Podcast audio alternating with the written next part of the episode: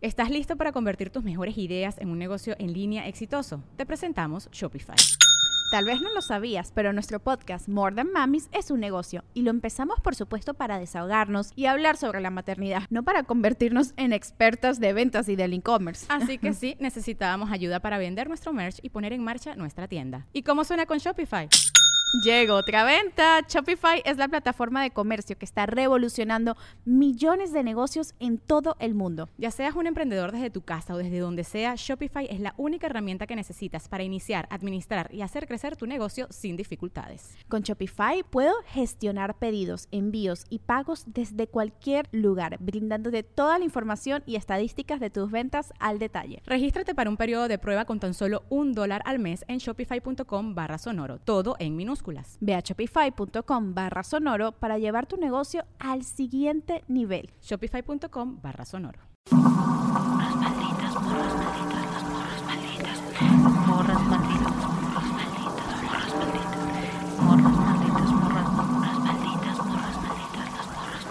Bienvenidos, bienvenidas y bienvenides al Mictlán de las Morras Malditas. A partir de este momento abrimos la puerta a historias de vivos y muertos. Quédense con nosotras, apaguemos la luz y entremos a la noche. Yeah. Bienvenida, bienvenidos todos al Mictlán. se me encuera el chino. Se le encuera el chino a la invitada. Eso, eso es un buen augurio. Ah, eso es un buen buen augurio. augurio. Oigan, ¿cómo estás, amiga? Muy bien, pues aquí bien contenta de este, este nuevo capítulo, de esta noche. Es de noche, pero es de día en nuestros Estamos en un lugar en medio. Estamos en un lugar en medio. Ustedes ven mucho día, pero es de noche. En nuestro corazón es de noche. En nuestro corazón es de noche, exacto. Y con nosotras, ah, ya te vi bien contenta tú, tú, a ver. Güey, es que es la primera vez en el podcast, en estos 46 episodios, que tenemos una invitada oaxaqueñísima. Ujú, Claudia Santiago. Claudia, bienvenida. Eh, no, ¿Cómo pues estás? muy bien, aquí es, entre el nocturno eh, que, que nos convoca y sus corazones oscuros que florecen, pues estoy muy agradecida de estar con ustedes celebrando el principio de año, chicas. Muchas gracias por la invitación. Ah, no, pues qué alegría tenerte aquí. Y pues antes de empezar, eh, nos estaba contando, y les voy a hablar de esto, y les voy a hablar. Yo ya quiero empezar para escuchar todas esas historias.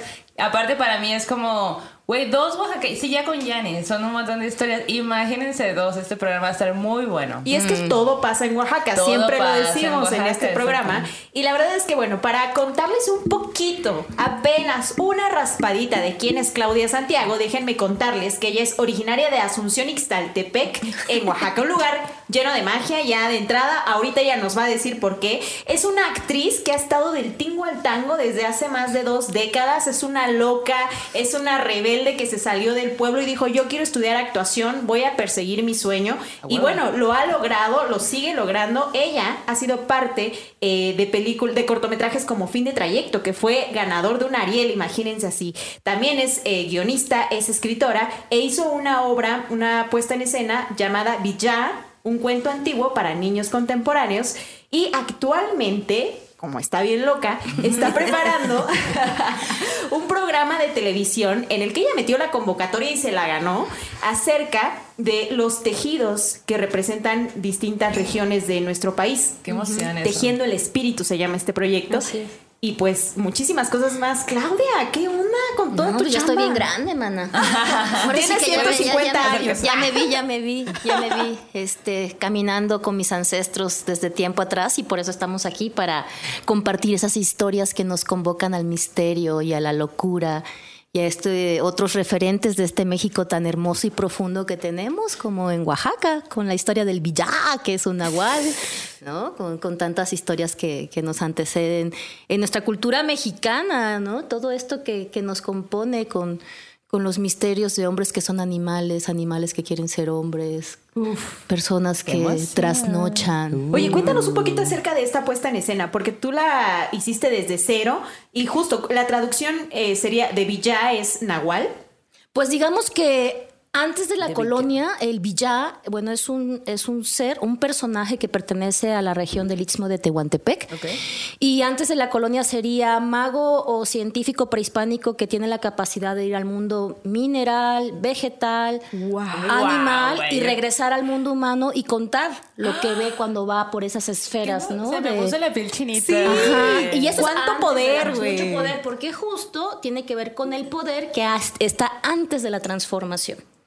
No la transformación en sí, sino ese poder que irrumpe y que transforma, ¿no? Que podríamos decir que tal vez es un estado de conciencia. Después de la colonia, este personaje se hizo un demonio, un duende que trasnochaba por la noche, espantaba a la gente, agarraba los fetos de las mujeres embarazadas y tú lo podías agarrar con un alfiler y detener su sombra y ahí se quedaba, eh, se convertía en piedra, ¿no? Y este, cuando se convertía en piedra solo podía despertar si un villano lo orinaba, ¿no? Para, pero esto es antes de la colonia. El punto es que después de la colonia se, tras, se Lo demonizaron. lo ponen como un demonio y un poco nos aleja a nosotros como de esa fuerza y esa transgresión de justamente poder entender un mundo mineral a través de la observación de la noche, un mundo vegetal, un mundo animal, poder este, tocar esas energías y esas fibras que sí existen en nosotros, más allá de los seres humanos que somos egocéntricos, poder Exacto. entrar a esas energías nocturnas donde puedes convocar las energías desde las plantas, desde los animales y poder tejer dentro de ti esta ciencia y esta lectura de lo que te compone, ¿no? Y eso es un villá. Es un ser que en mi obra de teatro yo la apreciación que hago es un ser que viaja al sueño de las personas que han perdido la capacidad de ver las estrellas y los cura de esa fatiga en sus sueños, ¿no? qué. Para que regresen al mundo humano. Y en la obra, pues, este, justamente como, pues hablo de esta niña que quiere ser villá, pero que no sabe, pero tiene una inquietud, se esconde, se entierra en la arena para hacer girasol, se mete a la boca de los, de los cerdos. Le hace la vida imposible a un señor que está ya como renco de su pie, o sea que para los que no saben es que como que no camina bien, pero que rehúsa de la tradición, de la lengua. Y la abuela de Cita, pues es una bruja o curandera que vende en el mercado común, que tú vas y te hace limpias, te pasa el huevo, ¡A huevo! te sopla mezcal, hasta ahí. Pero Natacha tiene que esconder su naturaleza de villá porque en el pueblo no quieren a los villás por esta idea de que son malos. Claro. Y resulta que cita un día de fiesta, pues quiere hacer pipí, pero la abuela está tomando mezcal, está pachangueando, vendiendo sus cosas y le dice, no, niña, ahorita, no, niña, ahorita. Y cita se va a la piedra que está al lado de la iglesia y orina la piedra. Y como los villas se alimentan de los rayos, pues empiezan a caer rayos. Uy, no. Cita se va corriendo a su casa y hay un mezcal medicinal que prepara la abuela, que es que bueno, es una receta ancestral que pues ahí en la obra viene. Van a pues, tener ¿no? que ver la obra. Ah. Y, y ella pues la piedra la sigue y de alguna manera la piedra le dice, tómate mezcal, tómate mezcal. Cita se toma este verbaje medicinal y empieza a ver todo un, un- un- un movimiento de truenos y, y una manifestación de rayos en el pueblo, donde todo el pueblo se da cuenta que ya no está la piedra en la iglesia, que el villá despertó, que entonces hay un villá vivo que lo orinó, que hay que buscarlo, hay que seguir los rayos. Qué emoción. Y van siguiendo los rayos y están en casa de Natacha. Pero Cita en la obra es un títere, ¿no? Entonces yo le doy el títere al público para que lo cuide o al personaje. Y el público lo guarda y cuando llegan así los personajes del pueblo con un machete y Natacha, estamos buscando al villá, ¿no? Y por aquí cayó un rayo. Y como ellos comen rayo, pues seguro andan alimentándose. Y ya Natacha dice, Aquí nadie come rayo. Y la gente del público así les pone, y ellos pasan hacia al lado, ¿no? Y les ponen las chamarras y todo. Y ahí ves esta fuerza de cuidar el misterio. ¿No? Porque el misterio es fuerza, porque el misterio es poder, porque el misterio no es esta cosa que nos hacen creer que pertenece a algo con cuernos, ¿no? El A misterio lo es malo. poder. Ajá. La noche es poder, la transformación es poder, ¿no? Poder entrar a la capacidad y ver desde un animal es poder, desde ser un vegetal es poder. Y eso es despertar los estados de conciencia. Increíble. Entonces, finalmente, pues, se, se van los hombres ahí del pueblo y... Chin, Natacha pues va por la niña, ¿no? Al- al- con los, el público. Y entonces, este, pues Cita no despierta y Natacha se da cuenta pues que se está Cita despidiendo porque para que algo siga sucediendo en el pueblo, pues a veces la magia tiene que volver a ser enterrada, ¿no? O alguien tiene que ser alguien se tiene que dar y esta niña se da al pueblo para que esa magia siga sucediendo. Pero llega por ella un jaguar, que es el animal de poder. Entonces Natacha le entrega a Dios, que es el sol, digamos, que es Gubiyá, que para nosotros es el... En zapoteco, esto es en zapoteco. Es el sol. Y le entrega cita al sol, llega el, el jaguar por ella, eh, cortea, oscuro, llega una mariposa, vemos al abuelo, hay un girasol, se pone la mariposa hacia el lado del girasol, el abuelo la quiere agarrar, se da cuenta que camina. Y antes vemos un previo rezo, ah, después vemos que Cita pues se está convirtiendo en girasol y empieza a hacer, un rezo con los elementos, que creo que es como lo más hermoso es conocer esos elementos de afuera porque son los elementos que nos componen por dentro. Y otra vez volvemos a hablar de la transformación, del misterio, de las cosas que se van descifrando desde otro lugar, que no precisamente son las palabras, son los rituales, son los actos, es la luz, es la presencia, es el espacio que tú te otorgas, ¿no? Y yo creo que a veces tiene mucho que ver con el linaje. Pero bueno, entonces Cita se transforma en girasol, el abuelo se cura, el pueblo sigue igualito, como si nada pasara. Y pues la metáfora es que a veces las cosas pues tienen que morir para que vuelvan a nacer, ¿no? Es como el día y la noche.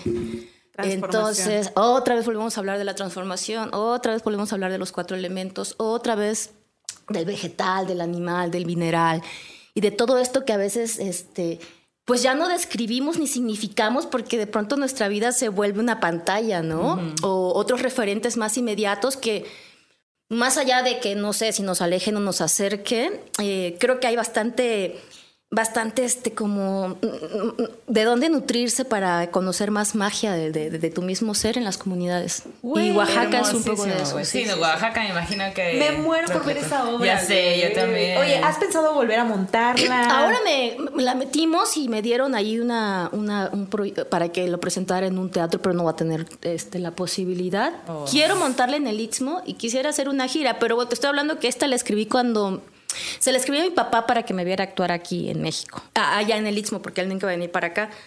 Y se murió una semana antes de que yo estrenara el monólogo. Entonces decido estrenar la obra y en un patio en el Istmo frente a un pochote, dije, bueno, espero que pase una semana, lo creman y todo, porque mi papá pues era un ser bastante también muy locochón dentro de la comunidad. Hago la, el estreno, dan tercera llamada y se cuenta que estaba un pochote, el patio y un cerrito de donde yo bajaba, una lomita. Y este y dan tercera llamada y pasa un búho blanco en el escenario abriendo sus alas, que el búho blanco para las comunidades es el este cortamortaja, ¿no? Se me acaba de ir el nombre zapoteco, que es el ave, es el búho blanco que anuncia la muerte. cuando pasa ese búho blanco por el escenario, yo me cuenta que es mi papá que me estaba como otorgando un poder, porque e, escribir esta obra nació desde lo más profundo de mi ser y mucho fue dictado cuando yo venía de un viaje de Perú de estando con unas comunidades ahí viviendo shipibas, entonces me subo, me subo al avión y de repente empiezo como a entender muchas cosas de mi linaje, de mi ser mujer, de mi animal de poder, de mi planta que me precede, de mis abuelos, de esta historia que me cruza, ¿no? y de este mundo que me va cruzando y del que yo puedo ir como generando historias. Qué bonito tener la posibilidad, qué bueno que tienes la posibilidad de, ir a ir y investigar sobre esto y, tener ahorita esta capacidad de decir, bueno, se llama así, viene acá y, pues no sé, me imagino que tu, tu papá, como lo mencionas, a lo mejor estaba relacionado en esos temas o no tanto. Pues fíjate que es bien curioso porque mm, como allá te abraza la, te abraza la comunidad desde pequeño te hacen como limpias, te, te truenan las anginas, hay como un proceso. Eso de truenan las anginas. Te meten dedo para, ¿no? Así para que se te bajen las anginas o el empacho. O sea, hay unas prácticas que tú tienes desde pequeño que te hacen tener una relación directa con los curanderos, ¿no? En donde tú ya no ves esta diferencia. Es, es parte de la educación que, que, tú tienes. Ah, mira, la niña no ha comido, tiene susto, seguro vio algo que no tenía que ver. Llévala, o vio un perro así que te sale una cosa acá que es que ves. Tu perrilla. Tu perrilla.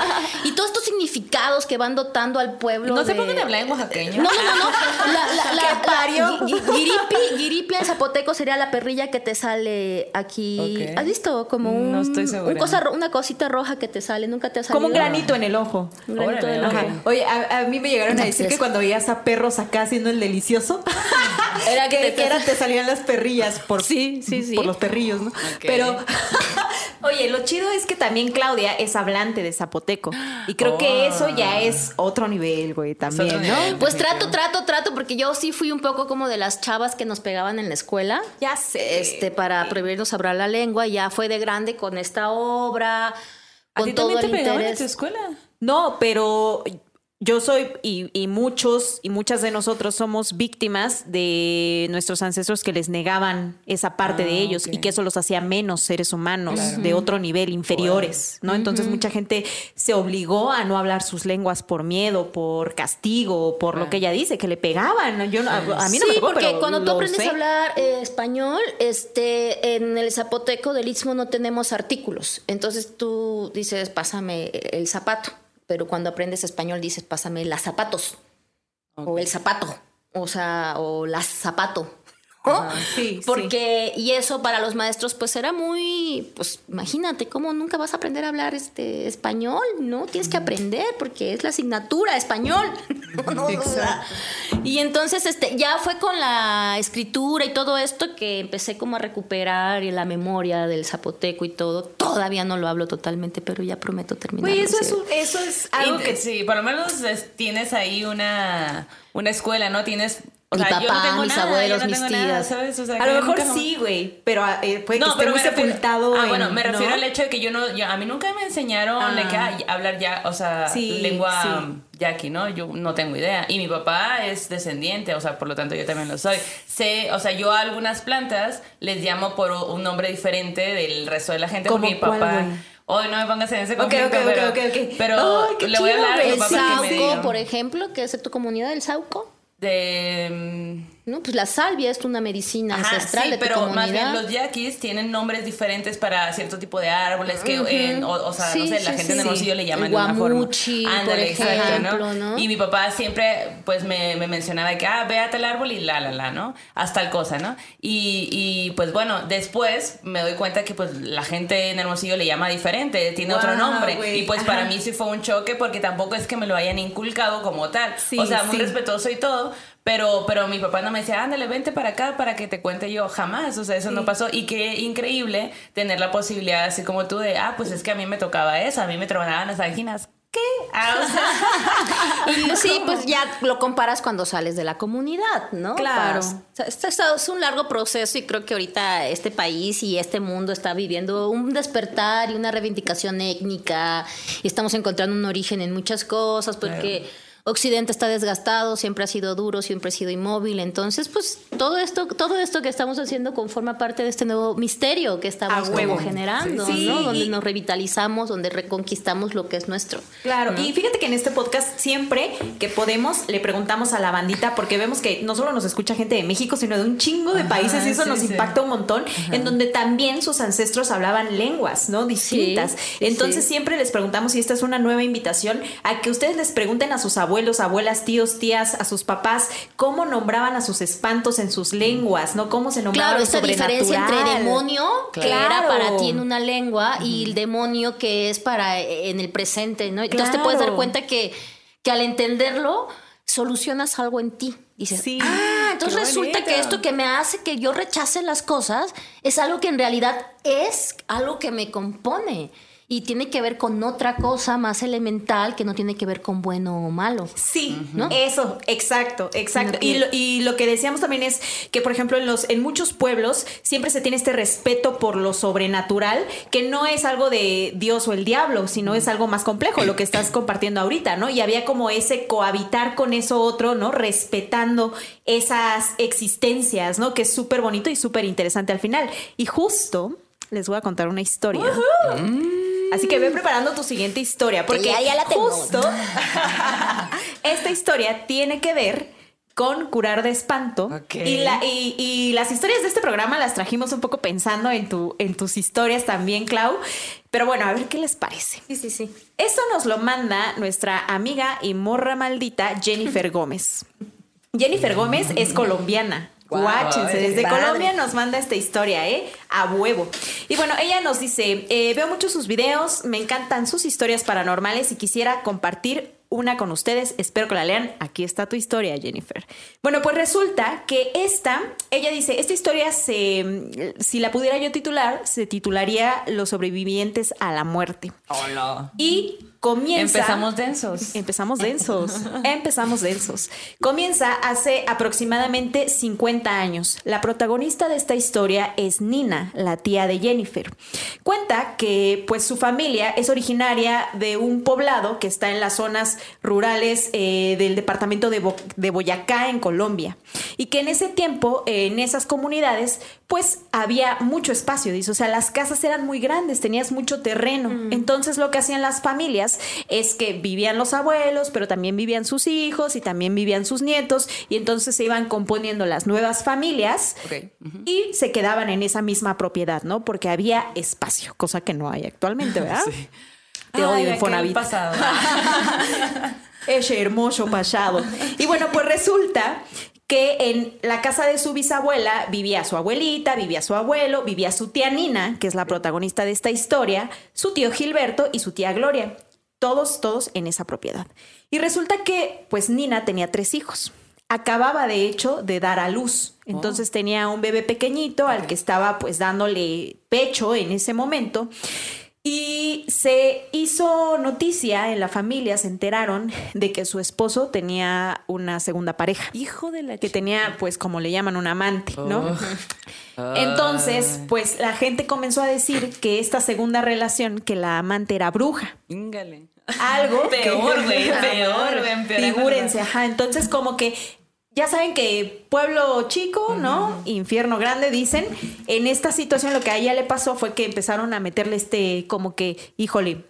Cuidado, ¿no? Como tienes que tomar tus reservas, esta persona es bruja, no sé qué. Y lo cierto es que Nina, pues en realidad estaba más enfocada en el tema de que estaba amamantando a su bebecito. Y resulta que de pronto, una noche, su esposo no llegaba. Y ella estaba así como que un tanto de que, híjole, este güey no llega, estaba con su bebé y de pronto ve hacia afuera de la propiedad y dice que de pronto apareció un pájaro gigante. Y ella lo vio por la ventana. Vio este pájaro gigante que la estaba como que observando allá afuera en la noche, en lo oscuro. Y ella se quedó como, güey, ¿qué pedo con esto? Entonces ella como que dijo, no, la neta, muévete, o sea, se movió con su bebé, se alejó de esa visión y ya, se durmieron. ¿Quién sabe qué pasó con el esposo? No se sabe si llegó en la madrugada o no llegó, eso solía pasar, ¿no? De que a veces pues no llegaban. Y creo que suele pasar todavía, bueno, no sé. Pero el caso es que dice que al otro día ella va a donde vio este, eh, este pájaro gigante y se encuentra con un feto en el piso. ¿Qué? Un fetito de bebé, güey. Cálmate, Jenny Isabel, espérate. Ah. Qué fuerte. Trago de café, todo, güey, trago de café. Espérate, Qué güey, espérate. Qué, fuerte. Y pero con su bebé en brazos. Sí, Qué ella teniendo a su bebé, entonces se encuentra ahí en el piso al feto del bebé, entonces ella se le hizo una escena como muy tétrica, pero también muy dolorosa. Y lo que hizo fue recoger a este fetito y supongo que lo que, lo que hizo fue darle sepultura, ¿no? Porque además, pues, de quién era, qué era, o sea, ¿Por qué estaba ahí? O sea, ¿Por qué estaba allí? Era una escena rarísima, Claro. ¿no? Tétrica de alguna forma, ¿no? Y dolorosa también, ¿no? Y más que ella andaba súper sensible que pues estaba recién así Claro, mamá. ¿no? no imagínate, güey, imagínate. ¿no? El susto. No. Bueno, pues resulta que a partir de ese momento en el que pasa lo del pájaro y pasa al otro día lo del feto, ella empieza a enfermarse. Ay, no. Dicen que ellos allá en Colombia le llaman secarse. Ella empezó a secarse, se empezó a chupar, empezó a enflacar, enflacar, enflacar, enflacar, tanto que ni siquiera podía levantarse de la cama, tanto que ni siquiera podía amamantar a su bebé.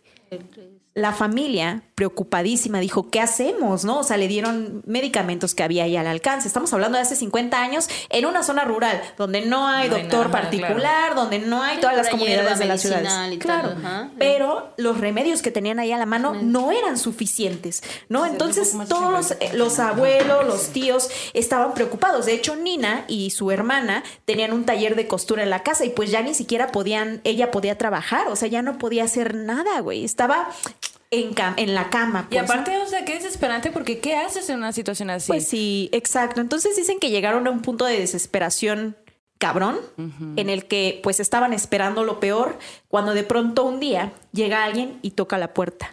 Toc, toc, toc, toc. Abren. ¿Cómo toca? Toc, toc, toc, toc. Qué bonito toca la puerta, Jenny. Te la toco de nuevo. A ver. Toc, toc, toc, toc. Abre la puerta y era un viejito. Un viejito que le dijo a la abuela, dígale a Ana de Lina, que alias Nina, que la espero mañana en Tasco.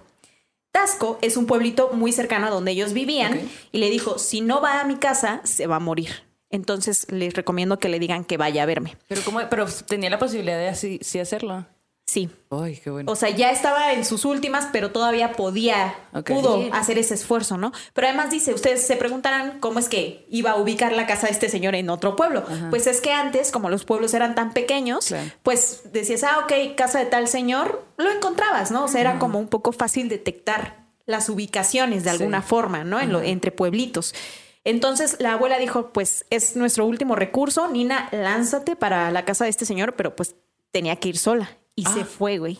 Se fue a casa de este señor, llega, el señor la recibe y le dice, te voy a curar de esto que te están haciendo. Entonces, corte a... Nina ya está en Tasco, Ajá. en la noche. Ajá. Este señor la recibe.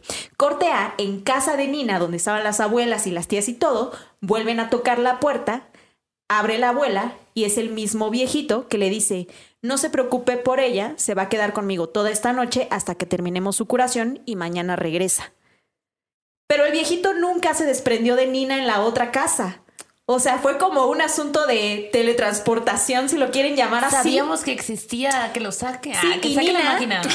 claro, Nina se enteró después de Wow, esto, de ¿no? esto, Porque ajá. la familia le dijo, güey, aquí vino ese señor a avisarnos que no nos preocupáramos por ti porque él te iba a curar.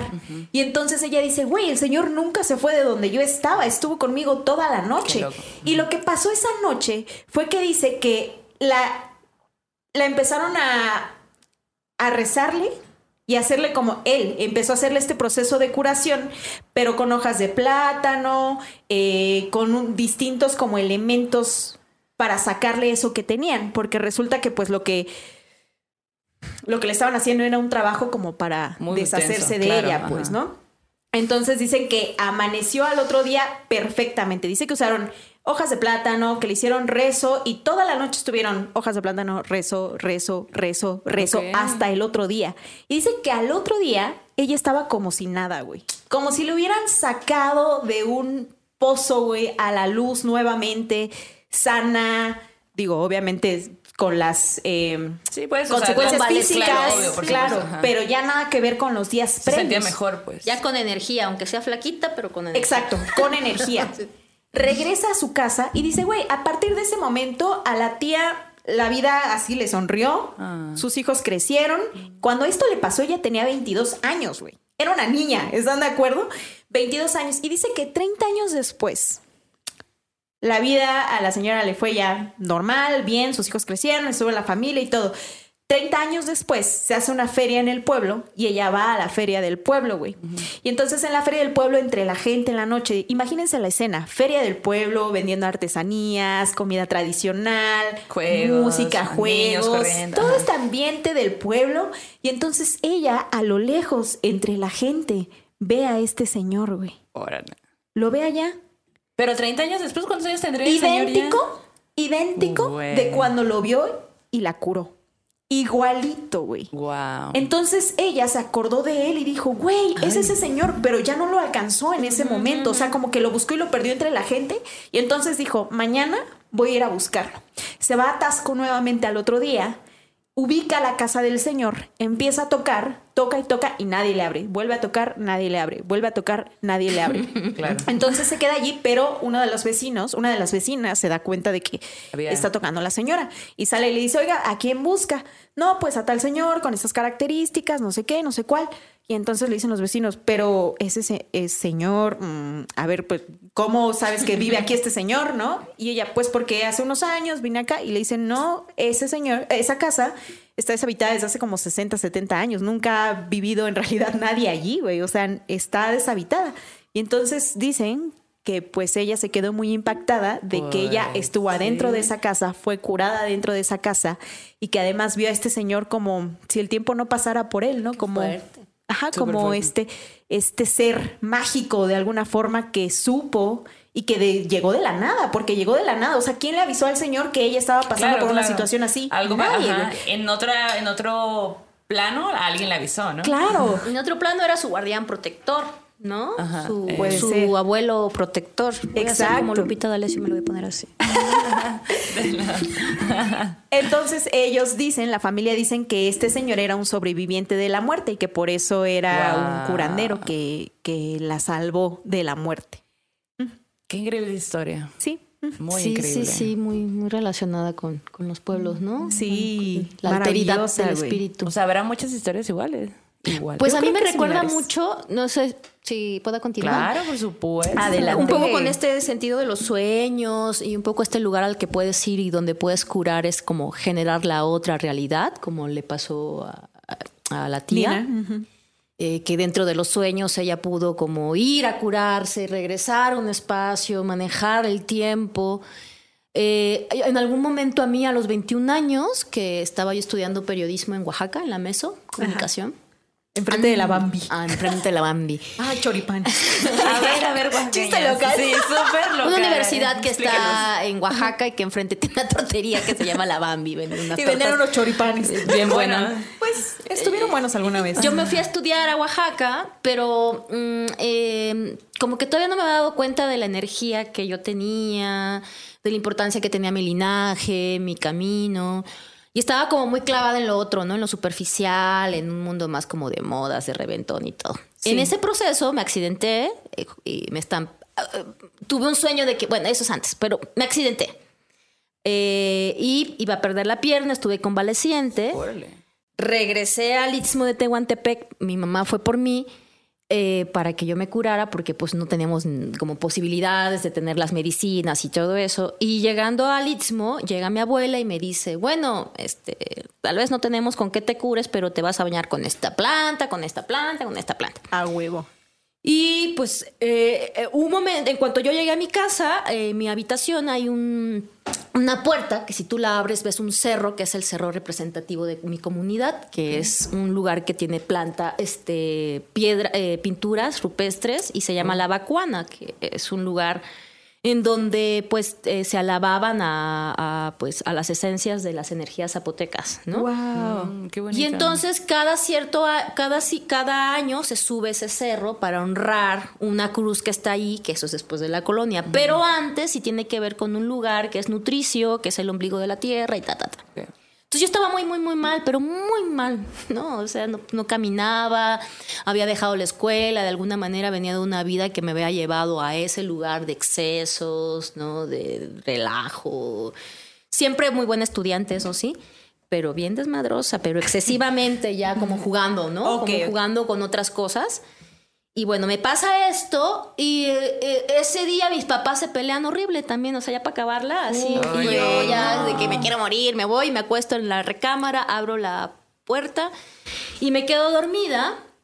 Y esa noche, eh, frente a mí, surgieron dos hombres gigantes, morenos, eh, como con taparrabos, y detrás de sus cuerpos salieron dos abuelitas chaparritas y me empezaron a curar con copal. Yo estaba dormida. Y decía, no, es que esto... Pues, desperté y mi habitación olía a copal. Y de pronto como que en mi vida empezaron a suceder cosas, este... Bueno, todavía tardé un tiempo en, en- en caminar, no conté esa historia nunca. eh, este, llegué a México como a los siete meses después de ese accidente, me quedé a vivir en, una- en un lugar en Coyoacán con una señora que era de la toltequidad. Estuve cinco meses como aprendiendo un poco con ella todo lo que era la toltequidad, pues no, casi no es cierto, como un año y medio. Empecé como a vivir ciertas experiencias eh, a través de mi cuerpo y mi energía que ya no tenían que ver con algo que me construía antes, sino a partir de ese sueño que fue iniciático, yo pude ver y tener un encuentro con estas eh, energías que me antecedían y que de alguna manera, como a la tía, ella, a ella se le presentaron para curarla, ¿no? Y yo creo que de alguna manera a mí también se presentaron a través de mis sueños para recolocarme la energía y recordarme quién era y el poder que tenía de poder curarme. Wow. Y a partir de esta experiencia empiezan a suceder una serie de sucesos en mi vida, en mi carrera, en mis historias, de las cuales yo ya no me puedo desprender. Wow. Pero que tienen mucho que ver con los sueños, con estos personajes, con esto que no lo puedes contar, pero que sucede. en tu Exacto, vida. sí. O sea, que te curas, que cambias, que te transformas, que eres otra persona. ¿no? Oye, y además dices que tu abuela tenía dones bien cabrones. Si te estaba curando, si te bañó con hierbas. ¿Cómo recuerdas a tu abuela eh, y, y- y sus dones de cuando eras niña? ¿Cómo la observabas? Esta es una abuela, porque las dos eran muy poderosas. No, bueno. Ah, ¡Qué ta, ta, ta, ta, cabrona! La Hay que oaxaqueña. presumir, hay que presumir. La del. Mi abuelita este, Cecilia del Istmo de Tehuantepec y mi otra abuelita María de Jesús, ella era de un ranchito de Michoacán que se llama La Curuca. Entonces cuenta la leyenda que cuando mi abuelita, mi bisabuela Paula estaba embarazada, eso lo supimos después, su, mi abuelita lloró en el, ella estaba lavando en el río y, es- y escuchó que mi abuelita había llorado en su vientre a los ocho meses. Entonces dice que este, pues ya nació la niña Chucha y que mi bisabuela sabía, pues dentro de ella que la niña iba, que iba a adivinar. Y cuando mi abuelita tenía seis años, pues en el rancho, donde no había un río que atravesaba, no había agua, sino el agua era de un ojo de agua, pues la luz del día y la noche, pues un pueblo maravilloso ahí de- del centro occidente aquí de la ciudad, del país. Este, mi abuelita dijo, ah, ahorita viene mi papá con dos sandías y un macho. Un macho son los burros, digamos. Ajá. Las, los, sí, se le dice machos a los burros. o sea que no son burros, Bueno, sino son ah. burros. Bueno, el macho. Y, y sí, daban las seis de la tarde y de pronto ven que mi abuelita, que el papá de mi abuela llega con dos sandías y un macho. Yo de hecho en Villa tengo una falda de sandía donde hago un honor también a mi abuela de ese Ay. imaginario, pero yo lo pongo como falda para un homenaje. sí, sí, sí. Entonces de ahí dicen, no, pues la niña divina y la niña divina y... Pues era muy, muy, chistoso porque yo cuando viajaba a Oaxaca, de Oaxaca a Michoacán, ella se sentaba en una banquita larga de madera frente a un árbol de bugambilia y llegaba gente como de, de las comunidades. Y yo me iba detrás de la banca así sin que ella me escuchara para que yo dijera, ¿cómo adivina? ¿Pero por qué dicen que adivina?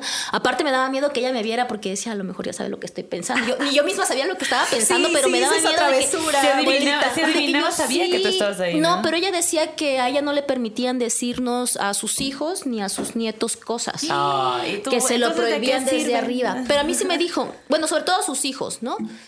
Y entonces yo veía que ella así le preguntaban y agachaba la cara y de, hablaba bien despacito. Ya la gente se iba, aunque los hacía esperar un montón siempre, ¿no? Ajá.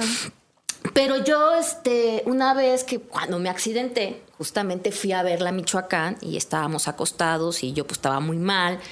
Y me dijo mi mamá, no, pregúntale, pregúntale qué va a pasar contigo. Y yo así en la noche, jamás le había preguntado nada a mi abuela, fue la última vez que la vi. Este, y nos acostamos ahí en una casa de lodo, pues hermoso, hermoso, realmente misterioso. Y le dije, abuelita. Digo, chingo de miedo. Es que te quiero preguntar algo. Y ella, sí. Y yo, puta, no manches, no sabes. Esa vez sentí una cosa así muy, no sé, pues no, no. es fácil preguntarle a tu abuelita que te diga qué va a pasar con tu vida, ¿no? Claro, Y que sepas que tu abuelita te puede contestar. Sí, te intimida además esa presencia, ¿no? Sí, así como. sí, sí, este... Y, ya le dije, es que yo quiero saber qué va a pasar con mi vida, porque soy un relajo, no camino, estoy muy mal, no sé qué va a pasar con mi vida. Y ya se quedó todo en silencio y me dijo, este, tú te vas a ir a México y te va a recibir una familia y vas a escribir un libro. Y ya no pregunté más.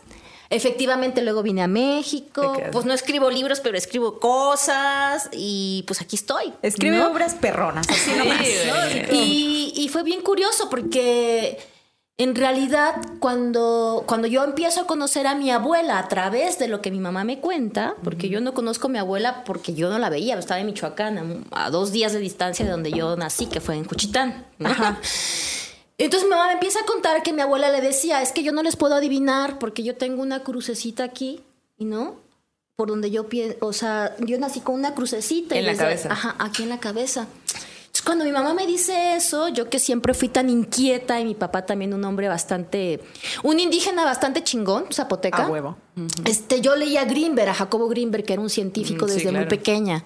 Órale. Entonces, cuando mi abuela, cuando mi mamá me dijo, es que la crucecita, yo me le acuerdo perfecto del prólogo de Greenberg, de un libro que se llama Los chamanes de México. En donde decía que el estudio de Greenberg, este, que había como estudiado a varios este, chamanes. Que era amigo de Pachita, de hecho, ¿no? Sí, bueno, eh, si amigo de Pachita, pues ahí discípulo, ¿no? De Pachita, medio locochón. Ah, ok. Ajá, ok, sí, sí, sí, sí, sí. Un poco con la onda de Moctezuma y esta cuestión Ajá. del estado de conciencia elevado, donde tú puedes conectar con el- la madre universal y todo este rollo. Bueno, entonces ahí en el prólogo de Chamanes 1, donde habla de, de Don Juan y otros personajes de Yucatán, él menciona que en el estudio que les hicieron en el cerebro, nos- nuestro código camina así en nuestra lógica, ¿no? Va de acá para acá. O no sé cómo se juntan nuestros hemisferios, los comunes, nuestros comunes pensamientos. Pero Ajá. los chamanes o la gente que trabaja o entiende, tiene eso en cruz. O sea, la información va así, como en cuatro puntos, va así, va así. Como si fuera un infinito, pero. Ajá, como en infinito en varios puntos. O sea, pero sucede al mismo tiempo, ¿no? Claro. pues como este mandala, como, o sea, sucede así, pues, en cruces. Entonces dije, órale, qué interesante, porque entonces empezó a cobrar sentido que no era algo que estuviera alejado. Otra vez nos quieren alejar de una profundidad del pensamiento al que puedes ir, al que puedes acceder, del que puedes agarrar y tomar y curar y hacer. Bueno, y también estas cosas que puedes hacer nacer diferente también, ¿no? También Claro. contaba mi abuelita que había una señora que para todo le iba a preguntar hasta dónde se le quedaba la aguja. Ay, no. Entonces que ya ella le decía, no, no, no, ya no le digan a Rebeca que estoy, diga, porque luego hasta, oye, es que no encuentro el, el botón donde encuentro el que la burra, que la vaca. Y así mismo contaba de una señora que venía de Guatemala y siempre le preguntaba si podía pasar armas a Estados Unidos cuando ¡Hala! en el 70s. Órale. que por ahí pasaba el armamento. ¿no? Ok. Fíjate de qué historias me fui yo enterando a través de, de mi mamá, de todo lo que mi abuela contaba. es muy impactante, pero Sí, sí. eres en México, donde Claro. pues así se Sí, hacía, ¿no? ajá. Y entonces creo que para la guerrilla, no me acuerdo, Sí, me sí. encantaría saber más, pero pues ya no está mi abuela viva, ¿verdad? Pero pues pasaban, pasaban Sí. las, este, y mi abuela le decía, ahora sí puedes pasar, ahora no puedes pasar. Y así me imagino que muchas anécdotas, pero mi abuela nunca cobró. Es muy importante. Nunca cobró ni un peso. O sea, a mi abuela le regalaban, pues, este, melones, sandías, maíz, frijol, pero ella nunca, nunca, nunca cobró. Y eso es lo que dicen mucho, ¿no? Que tú te puedes dar cuenta incluso de la veracidad de estas personas, ¿no? Si te cobran o no. Porque dicen que muchos que tienen y muchas que tienen este don no deben de, no pueden cobrar, o sea, no cobran, ¿no? No deberían de no cobrar. deben, Ajá. ajá. Que a lo mejor sé quién lo hace, ¿no? Sí. Y es, si tú quieres darles algo, a lo mejor lo Como, reciben ajá, con cariño. Y es es así como como, es algo que la tú energía, me ¿no? estás Ajá. compartiendo, ¿no? Sí. No es algo que yo te estoy pidiendo. Qué cabrona, güey. ¿Cuántos años vivió tu abuela? Pues quién sabe, pero murió hace como 15 años. Sí, y yo creo que la vi en mi vida como cuatro veces. Uf, Ajá. Pero cada vez que iba era mucho misterio, ¿no? O sea, Claro, me imagino. aparte de la mujer dadora que era, Claro. que sembraba, que era, que hacía tortillas, que era impecable en su casa con plantas, con todo, estas mujeres tan profundas, tan amorosas, tan agudas, ¿no? Y pues sí, sí, bien padre todo. Muy bonito recordar. Gran linaje aparte. Sí. Bueno, yo estoy como bien agradecida de ese linaje, pero he sido muy inquieta, o sea, pude haber no, no volteado, pude haberme puesto otra cosa, ¿no? Pero pues finalmente yo siento que también el sueño y la vida me atrapó y me regresó al origen, porque Claro. yo iba para contar otras cosas tal vez más superficiales, pues es una o ser una chava que se casara con un rico y que la mantuvieran, lo que sea, menos esto que soy ahora, creo. Entonces Exacto. sí, sí viró mi vida, pero yo creo que siempre estuvo ahí sembrada, nutrida y que pues a mí por eso me gusta mucho el camino de las letras y la sensibilidad y creo que los sueños son un gran misterio para conectar con eso que no ves, con eso que no puedes explicar, ¿no? También. Qué bonito. Yay, güey. Y aparte, pues, no te arrepientes de haber decidido este camino, ¿no? Tampoco.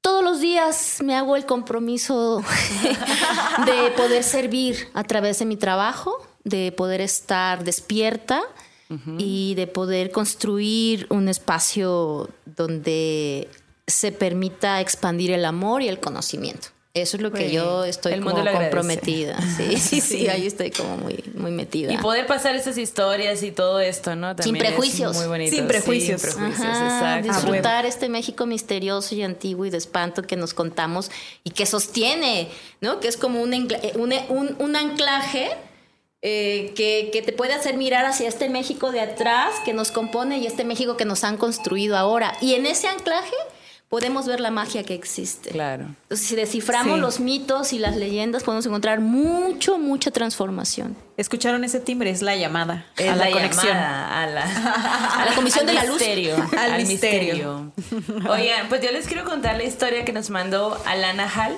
Ajá. que dice eh, que ella nos escribe desde Comitán de Domínguez, Chiapas, tierra que vio crecer a Rosario Castellanos Padrísimo. y Belisario Domínguez.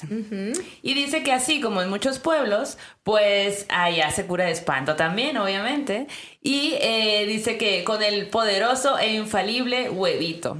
Que Ah, se bueno. pasa por todo el cuerpo Sí, y sí, después eh, y después se arroja en un vaso con agua pues para leerlo. tú, tú, tú me imagino que tienes experiencias con huevito, ¿no? Siempre cuando llegaba con mi mamá, así, ay mami, me duele la cabeza, seguro te hicieron ojo, ven, te paso un huevo.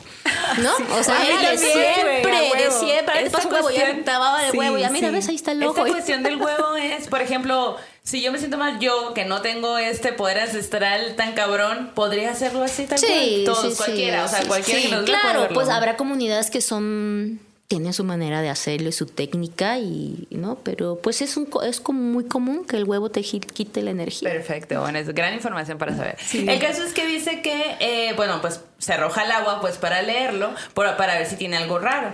Y si se dice que si se hacen picos, si se ven ojos, que, que significa que te echaron un ojo, ¿no? Sí. Y, y que tiene como...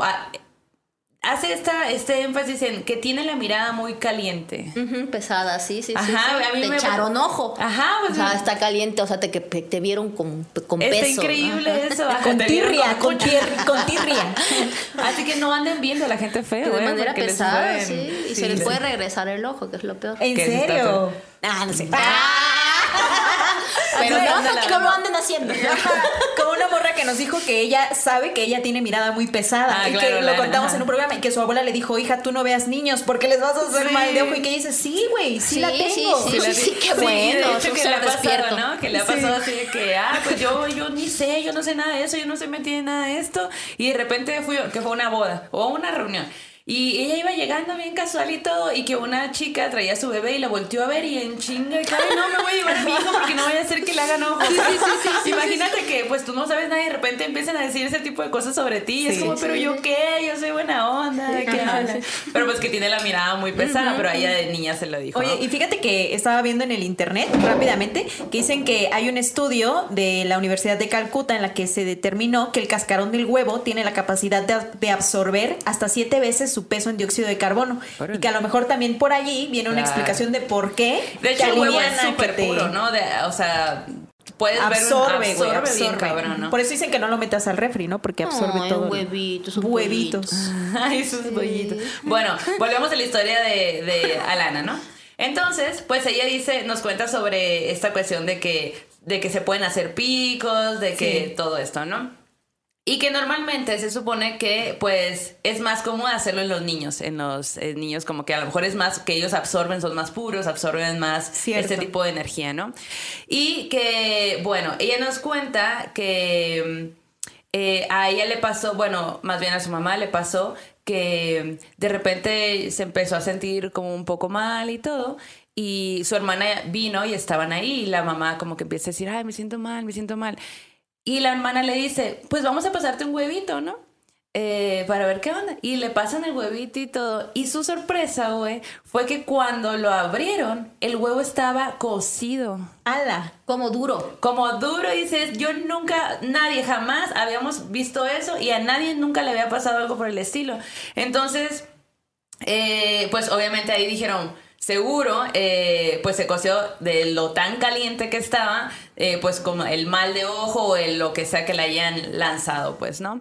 Y que ella dice, que dice, yo juro que tomé una foto en ese momento porque sabía que nadie me iba a creer y que le estuvo buscando para cuando nos mandó esta historia y no la encontró, pero dice, "Lo- cuando la encuentre se las mando. Pero sí le creemos, sí le sí, creemos. Sí, te creemos. La Te subimos al Instagram. Y de hecho puso unas fotos de sus eh, pulseras de ámbar, que también sí Ajá, que usan mucho, Pues ¿no? eh, es, ajá, que de hecho nos habla sobre el ámbar, ¿no? Que e- ella menciona que ella se ocupa un, claro. mon- un montón y que es muy protector. Ella menciona que cuando, pues allá todo el mundo tiene y que cuando el ámbar se rompe o que se va, a lo mejor no se rompe la piedra totalmente, pero se va rompiendo. Que eso es algo que yo he escuchado en un montón de piedras, ¿no? Si la, que ya lo habíamos mencionado Sí. antes, si la piedra se rompe, deshazte de ella porque ya te protegió de algo, ¿no? Entonces ella dice que el ámbar eh, justo es eso, que ella tiene piedritas que se van rompiendo, pero pues se supone que esas, esas, mm, eh, esas formas de que se van rompiendo es que te están cuidando, o sea, te cayó un mal de ojo, por llamarlo de alguna forma, porque a lo mejor son otras cosas también, eh, y te están protegiendo de eso, entonces como que ella recomienda que tengamos también, Una ¿no? protección Que ya ambas. su función, ¿no? Que, ya ajá, que al momento de romper eh, cumple su función y te está cuidando a ti, ¿no? Y bueno, eh, eh, otra cosa que cuenta, porque dice, y como bonus para terminar. Ah, huevo, porque morra maldita. Ah, sí. De hecho, le mandamos gorrito a Chiapas. Ah, ¿eh? Ella compró buena, gorrito. qué buena onda. Eh, quien tenga, quien tenga gorritos, taguénos cada vez que se lo pongan. Exacto. es que Eh, hicimos gorritos para vender que dicen morra maldita. Morra. Ah, maldita, ahí quiero lo cargas. Sí, sí, sí. Bueno, pues la cosa es que dice que ella y su mamá son maestras de inglés. Y, y su mamá tiene un alumno que, que es embalsamo, embalsador. Y su familia tiene una- Embalsamador. enfa- en, en- sí, perdón, no lo puedo pronunciar. y que su mamá, bueno, su familia tiene una funeraria. Así que, eh, pues ella se dio la tarea de. Ella, ella, ella. ella, se dio la tarea de casar las historias con él. ¿Cuál buena era- reportera cuál- maldita, cuál buena reportera maldita.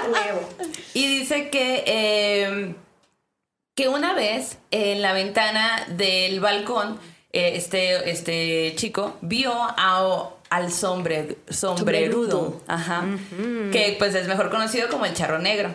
Y eh, eh, dice que lo vio sentado con su traje de charro, que brillaba con la luz de, de, de afuera, ¿no? De la calle. Y, y que pues tenía, él veía el enorme sombrero que tenía. Y dice que pues se paralizó del miedo, ¿no? Y que, y que por un minuto pensó que, que fue una eternidad, que estuvo ahí viéndolo una eternidad y que no pasaba nada y que le daba mucho miedo y no se movía, pues, ¿no? Después va y le cuenta eso a su familia, pero nadie le cree. Eh, pues un poco, hay que creer. o sea, Suele crean, pasar. ajá. Ya hasta que enflaquen le creen. Exacto. Sí, ajá, ya que hasta entonces, hasta que alguien va y le, y le toca Le la puerta. ¿no? Toc, toc, toc, toc, toc. Yo siento que traigo un susto atorado, la verdad. Sí, sí. Sí, la- me- Pero en las piernas. Ah, yo también, güey, en las pompas. Él dice que calcula que ha trabajado con más de 4000 cuerpos, güey. Imagínate. A la bestia. Qué fuerte. No, no, no, no, no. mames. Y pues bueno, eh, y que dice que faltaba contabilizar las muertes de este año, bueno, el año que acaba de pasar, Ay, ¿no? uf.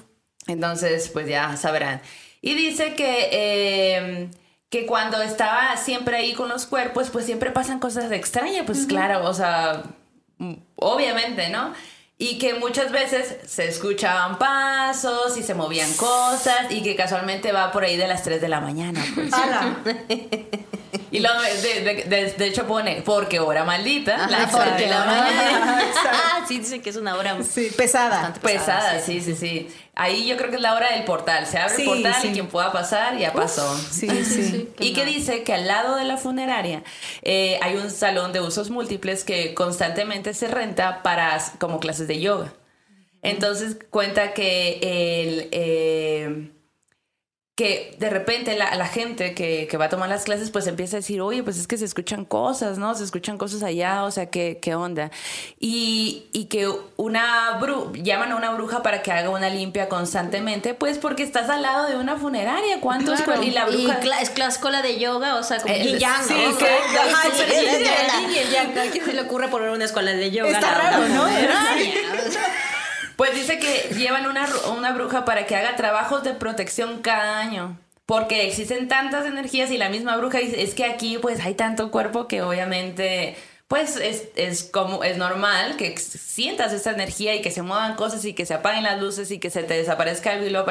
Es normal pues, ¿no? Claro. Pero pues si tú eh, trabajas en una funeraria, voy a, a- a o sea, asimilar que pues a lo mejor estás un poco más relacionado a ese tipo de cosas, te acostumbras, ¿no? Porque a lo mejor, de hecho he escuchado y he visto así en documentales y todo que incluso mientras están trabajando cuerpos, hay cuerpos que por inercia se, se mueve una mano, se le abren los ojos. my God, Imagínate. Ah, la cartulina, ¿no? Ah, no, ya estoy muerto. No. De hecho, el último sonido, que el último, este, sí, ¿no? Que se va es el sonido, el último. Ajá, es- te dejas de escuchar hasta las 42 horas. O Ah, sea, la estás vez. escuchando Ah, ¿neta? todo. qué loco. Dice que ah, te acércate al micro porque no se escuchó, pero, Pero dice bueno. que lo último que se escucha es eh, que dejas de, de- el, el último Sentido que pierdes. es el sonido, ¿no? Entonces, pues dice que eh, que pues él, eso es lo que vive él en la funeraria, que él estuvo, mande. No, no, no. Ah, que él es lo que vive en la funeraria y que dice que estuvo más ahí eh, recopilando algunas historias que nos va a seguir mandando, que nos desea una feliz año y una muy buena Navidad, Güey. que lo fue, lo fue, la verdad.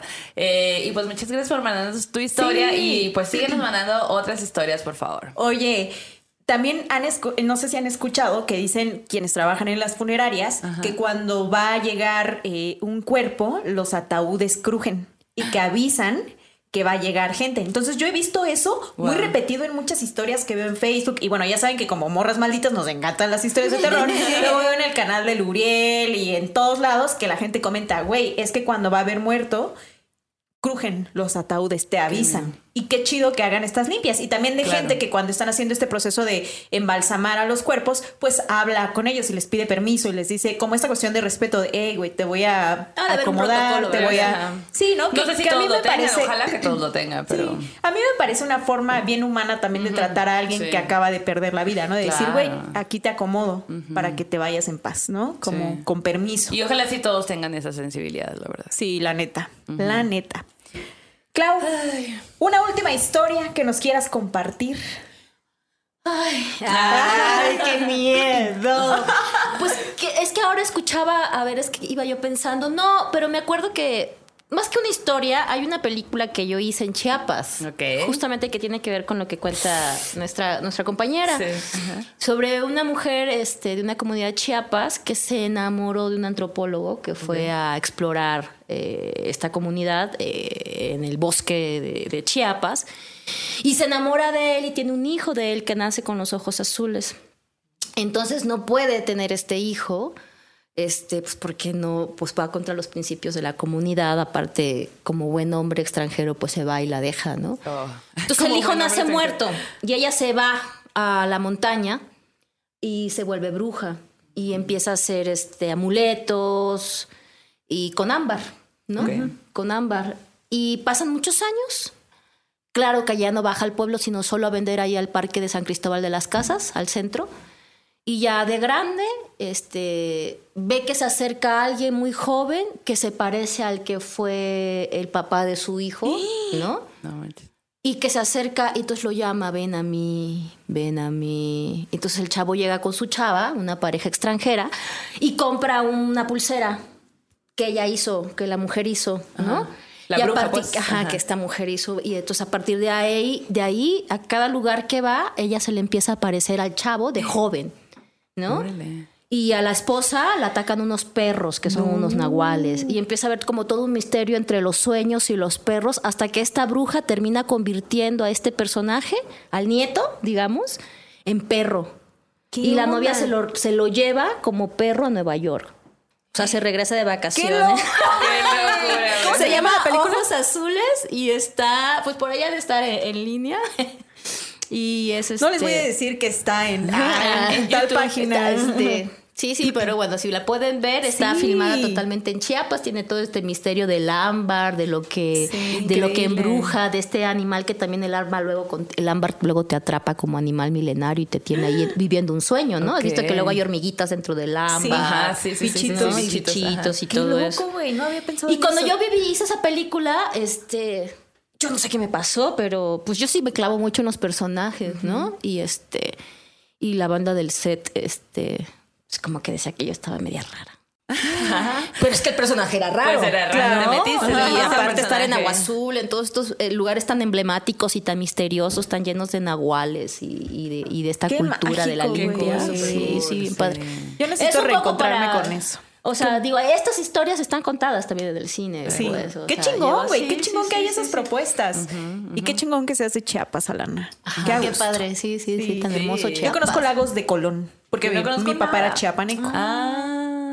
Entonces, sí, es lo que digo. Tengo que recuperar también. A- ¿Qué lugares tan mágicos, güey? Chiapas y Oaxaca. Ajá. Chulada de maíz prieto acá. No, en nuestro país, ¿no? En realidad, y el mundo Sí. tiene oculto bajo su, su tierrita mu- mucho misterio, ¿no? Pues Exacto. esto es un misterio, esto es un misterio, sí. esto es un Claro. misterio, esto es un misterio. Tú eres un misterio, tú eres un misterio, tú eres un misterio. Todos Todos somos somos un misterio. misterio. A huevo, a huevo. Con día y Oigan, noche. oigan, ¿ya vieron mi playera? Ya la vimos. Increíble. ¿Qué tal, eh? Aquí nomás diciendo, la para la gente que nos escucha, la Jenny está en una camiseta blanca con una virgencita un poco gótica y letras góticas que dicen me la pelas. Me la regalaron, güey. Fue mi regalo de la Navidad. Ah, Perfecto. Sí me llegó. Gran No me llegó Santa, me llegó un Lord que me regaló esta playera, güey. Y es de una artista que se llama Chicana Artist y se llama Nuria Guinaga, güey. Está Síganla ahí en padrísima. el, en el Instagram. Sí, yo quiero una, yo quiero una. Me encantó. Yo quiero una, me encanta. Toca ya en chola. Ajá, en sí, chola bien. gótica, como mi prayers. Ah. Te encanta, güey. Ay, güey. Saludos al prayers. Ah. Por favor, si nos escuchan, ven, te Si nos escuchas, al Prayers, es un cantante. Ah, Reyes, por favor. Bueno, es su grupo, Su ¿no? grupo, Pero ajá. eh, bueno, Me encanta. ¿un bonus o qué? ¿O pasamos, a nuestra siguiente sección? Ok, bueno, el bonus va a tener que esperar, raza. Teníamos más Parte historias 2, de... parte 2 de, de espantos. De bueno, espantos. ajá. Pero les voy a contar un terror en corto, que pues son también estas historias que les pedimos que nos las manden en audio. Cuando sean historias breves, échenos un audio, adjúntenlo en el correo para que podamos escuchar sus voces y que la gente también pueda conocer sus historias de su propia voz, con su tono, con su forma de contar, que nos encanta. Igual los sueños macabros, por favor. No sean así, mándenos Por audios. favor. Porque aquí contamos sueños macabros, Ay, ¿eh? ¿Van a contar uno hoy? Sí, ¿Tú obvio. tienes uno? No, no, no, casi Ah, no ok. tengo sueños macabros. Qué bueno. Bueno, ayer soñé con mi ex, eso puede ser un sueño macabro. Muy macabro. Un sueño macabro soñar con mi ex. ex. Oigan, y pues pasando a nuestro terror en corto, que la neta nos encanta que nos manden en audio sus historias. Para terror en corto y sueño macabro, no sean gachas, gaches. Por favor, mándenos audios para poder escuchar cómo cuentan las historias. Nos encanta el tono, la forma. Es una forma de conocerles también. Así que esperamos en nuestro correo morrasmalditas.gmail.com sus terrores en corto y sus sueños macabros. Pero bueno, este terror en corto nos lo mandaron escrito, no es un audio. Pero está muy bueno, güey. Y tiene que ver con todo lo que hemos platicado hoy. Y pues nos lo manda Beatriz, Beatriz Ajuat. Ella nos dice que su familia y ella son originarios de la Sierra Norte del estado de Puebla. Entonces, esta historia pasó hace aproximadamente 10 años. Resulta que, pues, en el pueblito estaban, pues ustedes ya saben, la tienda, el centro de salud, eh, las escuelas, que normalmente es primaria, secundaria, bachillerato o tele- telesecundaria, ¿no? Este tipo, creo que hasta telesecundaria normalmente.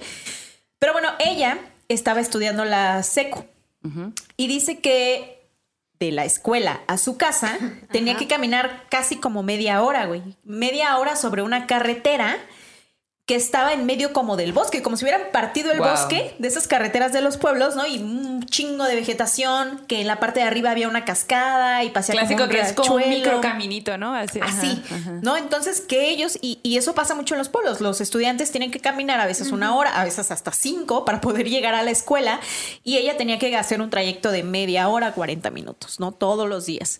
Un, en una de esas clases les dicen, hey, no va a venir la maestra, pasó algo, váyanse temprano. Y dice, mis amigas se fueron a la plaza, ¿no? Pues a echar el rol, pero dice, como a mí me tenían tan checada mis papás, como eran muy estrictos, a mí me dio miedo que me fuera a ver a alguien que andaba en la plaza y no en la escuela y mejor me regresé a la casa. Pero dice, esto pasó a las 12 del día. Bueno, 12 del día también una hora importante, ¿no? La hora de la K. ¿No?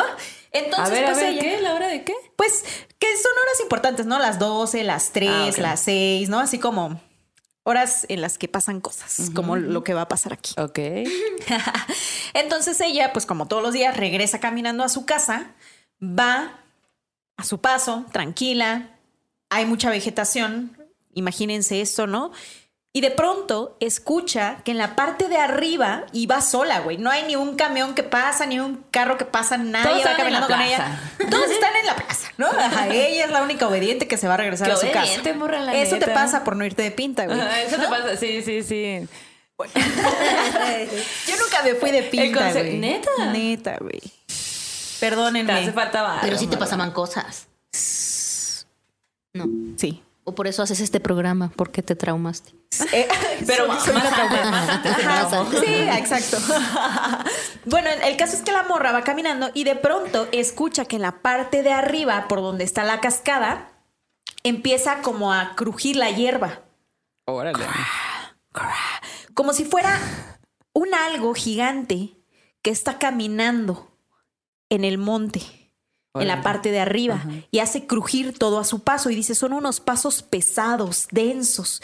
Y entonces ella como que se detiene un momento, voltea, y pues obvio no ve nada, la vegetación está tupida, ¿no? Pero se sigue escuchando que alguien camina a la par de ella, ¿no? Como si la fuera escoltando. Le da un poco de miedo, porque sí. dice, güey, ¿qué puede ser eso tan grande que está crujiendo? Y de pronto se escucha cómo eso ya es aún más grande y va como rodando en la parte de arriba, ¿no? Y le empieza a dar un chingo, un chingo de miedo, se le eriza la piel y ella dice, ¿qué chingados es eso, güey? Y llega un punto en el que ella pues sigue caminando así, ¡ah! no manches, así como de que cuando vas apurando el paso lo más que puedes, se escucha que algo cae gigantesco. Y cuando cae, se escucha una risa, como, como si fuera un eco, dice, una risa como profunda, así como... Y luego en el bosque, Ah, güey. güey, ajá. No. Imagínense eso, güey. No, No, la morra no, dice patitas, güey. ¿para qué las quiero, güey? Pues sí. Se fue corriendo a su casa hecha la mocha, Ya- como decimos en este programa. Ya me imagino corriendo de que chingada madre debí haberme ido a la Podrás plaza. correr cuando te espantan tanto. Yo cuando sueño que me espantan no puedo ni Te moverme. paralizas, Sí, ¿no? Es lo Sí, que sí, sí. en mi sueño, pero no sé si Pero hay gente que sí agarra el impulso, Sí, ¿no? sí, sí. Yo creo que sí se estaba lamentando de no haber sido a la plaza. Yo creo que eso era una señal, güey. De que A lo debías de haber tirado a la Ajá. plaza. El ser de la montaña, así de, güey, está chida la plaza, güey. Aprovecha tus vamos". años no, no de dice de qué comunidad será. De- No, no dice el, el pueblo en Yo realidad. conozco Ajá. casi toda la sierra de Puebla, norte. Sí, He estado sí, por sí. ahí, Chautla, Chetla, todo eso ¿De conozco. dónde eres? Cuéntanos, Cuéntanos cuéntanos, acá en los comentarios para decirle a la Clau. Y bueno, el caso es que se espanta tanto, güey, que corre, corre desesperadamente, llega a su casa así pálida, le cuenta a sus papás todo lo que acaba de pasar, ¿no? Y, pero para eso dice que ahí en ese camino había una cruz que creo, a ver, déjenme checar bien el dato, porque estoy casi segura, güey, de que esto se conecta con, con, con algo más locochón, güey. Con una cruz, si se conecta con una cruz, ya ahí Dice, está. ajá. ¿Todo el misterio? todo el- no, pues no. todo el misterio como tal. Bueno, pues dos, tres, porque ahí ya es. A ver, es, es lo que, como lo que decías, ¿no? De la, colo- de la colonización, tiene que ver Claro. o no, así como. Es como dos momentos que se cruzan que hay que Exacto, Sí, sí, exacto. exacto. Sí, sí hay, sí hay una cruz, pero bueno, resulta que cuando ella se echa a correr y cuando apura el paso porque escucha esta risa macabra ah, en la parte de arriba, por donde está la cascada, pasa por donde está una capillita en la carretera, que es la capillita de su abuelo. Eh, normalmente acá en México se hacen capillitas en las carreteras donde fallece la gente. No, no nos cuenta qué pasó, pero nos dice que ahí hay una capillita, pues, en, en honor a su abuelito que falleció. Entonces, cuando ella llega allí, como que se sintió un poco aliviada, güey, y dijo, ay, güey, no manches, así como que tomó aliento, se va en chinga con sus papás, le cuenta a su mamá, porque su mamá le dice, güey, ¿qué te pasó? ¿No? Llegó a de que súper acelerada, Sí, sí, sí, sí, así como de, es que me pasó esto y no sé qué y no sé cuál. Bueno, les cuenta y los papás le dicen, tenemos que ir otra vez para que nos digas exactamente dónde te espantaron. Ajá. Y para poder ver si hay algo y curarte de espanto, ¿no? O sea, como... Como normalmente dicen que cuando te espantas en algunos lugares tienes que ir a ese lugar Ah, como para como Recoger parte del tu ritual de sanación, ¿no? Entonces ella estaba súper espantada y dijo, híjole, yo ya no quiero regresar a ese lugar, ¿no? Pues, Ajá. Pero que como su familia estaba ya con ella y sus papás le dijeron, güey, te vamos a curar nosotros, te vamos a hacer tus limpias, pero tenemos que ir a ver dónde fue y también ver si es algo más también, ¿no? O si pasó algo, o hubo un accidente o algo. Pues llegaron nada, güey. Así subieron, exploraron la zona, todo perfecto, todo como si no hubiera pasado ni así, ni una rama de árbol rota recientemente, nada, güey. Pero, pues volviendo a casa le hicieron limpias y dice que le hicieron así una serie de limpias, limpias, limpias, limpias hasta que se le le pasó el espanto, ¿no? Porque pues sí le dijeron, güey, te tenemos que curar de espanto. Y que mucho tiempo sus papás estuvieron ayudándola, yendo por ella y llevándola a la escuela porque ella tenía mucho miedo de pasar por allí. Y que ya con el tiempo, pues en realidad sí se fue sintiendo mejor y agarró otra vez confianza de hacer su recorrido, pero que esa es una de las cosas más fuertes que le ha tocado experimentar en su vida. Qué locura, güey. Ay, y aparte qué desesperante que, güey, lo acabo de pasar, a- acabo de vivir esto hace unos segundos y ahora vuelvo y no hay nada. O sea, es muy desesperante y ahí es donde entra como la onda de, sí, qué, qué chilo que, que sus papás dijeran, ah, sí, mijita, vamos, te curamos de espanto porque te queremos todo, ¿no? Y cuánta gente no, no- a lo mejor no cree y, y decide... Tacharte de... se ya te rato un te secas, ¿no? No, y aparte esta, esta sabiduría que tienen los papás y los abuelos a la que ya no les hacemos caso, ¿no? Sí. Porque te hacen que te enfrentes con tu miedo. ¿No? Y muchas veces tu miedo puede ser una iniciación hacia algo. Ahora que contabas esta historia, me preguntaba cuántas veces no hemos estado ante algo que nos parece terrorífico, totalmente desconocido, y lo que se está presentando es un portal para que este elemento natural pueda acceder a ti y tú puedas tener un poder para curar, para poder transformar, para sostener el miedo, para contar esas historias entendiendo qué es lo que se ve ahí.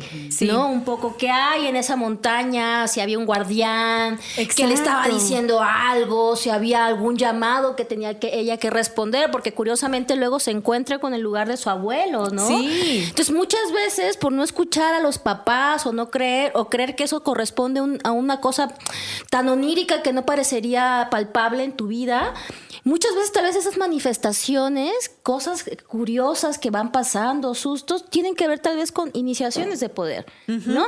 Güey, y me acuerdo un poquito porque ahora que contaba ya eso, eh, yo cuando estaba chiquita, que tenía como cinco años, yo soy amante de los gatos. Amo a los Ah, gatitos por desde tres pequeñita. gatos. Ah, por tres. Por cuatro, de hecho. Por- entonces recogía gatitos. De la y una vez recogí de ese cerro a mi primera gatita, del que les cuento de la vacuana, Perlita. Me la encontré ahí en ese cerro.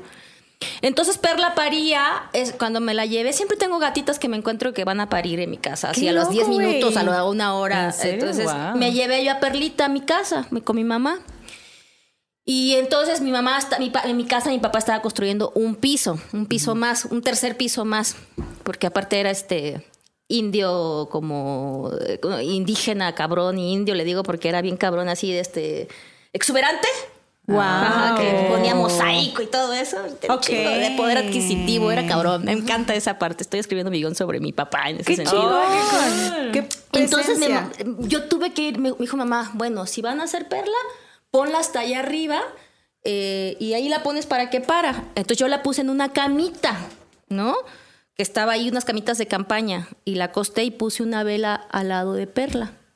Y me bajé. Mi mamá estaba viendo Juana Iris, que era una novela de los ochentas. Guau, no puedo creer que te acuerdes de ese Claro, me acuerdo. Estaba fumándose un cigarro como buena purépecha, Agosto. Viendo su novela. con fondo y brasier. Bien empoderada. Entonces yo ya bajé y le dije, mami, hola, ¿dónde dejaste a Perla? Le dije, la dejé allá arriba y puse una, una velita. No, Claudia, se va a quemar, sube, apágala. Pero ya estaba oscuro, ya había viento. En mi ca- el viento en el istmo es muy fuerte, o sea, si escuchas el Sí. Tumba carros el viento El en el viento istmo. te habla, te transmite. Yo dije, no manches, o sea, voy a volver a subir, pues ya oscureció. O sea, en ese tránsito oscureció, haz de cuenta, ¿no? Sí, que preferiría no Bajé de hacerlo. las escaleras y había oscurecido. Entonces, y yo pues dije, no, pues sí, subo rápido. No, chiquita. Subo y ya voy entrando al cuarto, que era un cuarto que estaba en obra negra, y había una silla. Y empiezan a mover la silla. Traca, trac. No, no. Traca, trac. Traca, trac. Y yo así entre la responsabilidad de mi mamá de apaga la vela, ¿no? Y me están espantando. Dije, ¿qué hago? Pues era una niña muy responsable. y dije, no, pues voy a apagar la vela. Que el fantasma se espere, a que el ente se espere. Ah, es que ahí voy. Es que también me están cayendo mentes. Entonces voy, apago la vela y ¡ah! Tienes? No, porque vas gritando porque sientes que el grito es el que te protege, ¿no? De- Ya la apagué, ya, ya, grité y bajé. Le dije, mami, mami, es que me movieron la silla. Pero mi mamá viene de todos esos misterios porque me ha contado muchas cosas y me dijo, no, hombre, es el viento que... Nunca se me ha podido olvidar cómo vi que movieron esa silla.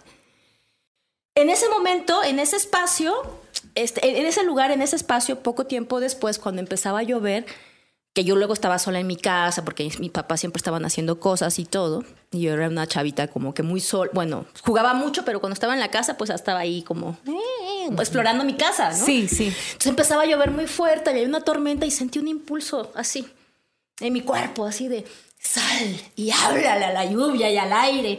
Y justo donde estaba esa silla fue que atravesé, o sea, se- había unos ventanales y ahí me puse. Tiempo después, no fue al otro día Ajá, ni nada, ajá, debe haber sido ajá. como a los dos años después. Ok. Y caía la lluvia sobre mi cuerpo y caía el aire sobre mi cuerpo, rayos y centellas. O sea, yo así, soy del viento, así como soy tu dueña, casi, casi. Pero justo para mí, ahorita entiendo y voy leyendo y conforme también lo que he ido entendiendo, a lo mejor, a lo mejor te inician y crees que es miedo. Sí. Pero muchas culturas dicen, cuando puedas ver al diablo de frente y hablar con él, te vas a hacer tu amigo. Entonces vas a poder entender otras cosas. Ya ven. Me encanta, güey. Ya ven. Hay que jugar a la Ouija. Ah, huevo. Pero sí soy muy respetuosa de las energías, claro, claro. muy Nunca cabrón. hay que perder el respeto. Sí, y así Pero como ahora, puede haber cosas pensando muy en luminosas. esto, ¿no? En ¿Qué te puede hacer un espacio natural? Más que darte poder, posiblemente. Entonces, a lo mejor Claro. cuando escuchemos que la naturaleza nos habla, pues pongámonos flojitos y cooperando, porque a lo mejor es una misión, un mensaje, alguna energía que se va a alterar en ti, que si vencemos y respiramos esos elementos, a lo mejor tenemos más poder para sobrellevar y dar mensajes sobre otras cosas. Puede ser. Me ¿no? encanta esa lectura. Muy bien. Oye, Sí, y si pasas también. otra vez por allí en algún momento, cuéntanos cómo es tu experiencia, cómo lo sientes tantos años después, ¿no? De haber pasado por allí, haber vivido ese primer momento. A lo mejor ahora es una Diferente. energía diferente, Ajá. ¿no? A lo mejor ahora lo ve y lo siente diferente y conecta distinto, ¿no? Y nos mandas fotos. Claro, porque los papás regresaron conscientemente a este espacio porque sabían que no iba a pasar nada. Sí, ¿no? Que tal vez era también parte de ella para encontrar esa fuerza natural. Claro. Y algo también que decías del rezo, ¿no? El rezo como una repetición de Sí. luz, de sanación, donde las cosas también se neutralizan. Qué poderoso, ¿no? Sí. Súper Igual poderoso. en el huevito, ¿no? Por la lo del huevo intención. te lo decía por lo de- ajá. O sea, por, sí, ajá, pues, ¿qué dices? A lo mejor yo no tengo la cultura, pero yo sí siento que si tú le das esta intención de límpiame de esto, ¿no? Y muchos lo que hacen, bueno, en mi familia lo que hacen es que el huevito dejaban que girara en la mano. Entonces te lo iban pasando y el huevito iba girando, girando, girando por todo tu cuerpo, ¿no? En la mano de las personas y te rezaban. ¿Quién quiere una limpia de la Yanis? Levante la mano. Ah. Yo, ah, sí, ahorita las limpio, amiga. Pero sí, güey, qué chingón. Es súper cool, Sí, güey. sí, súper, sí. súper cool. Qué interesante, la verdad.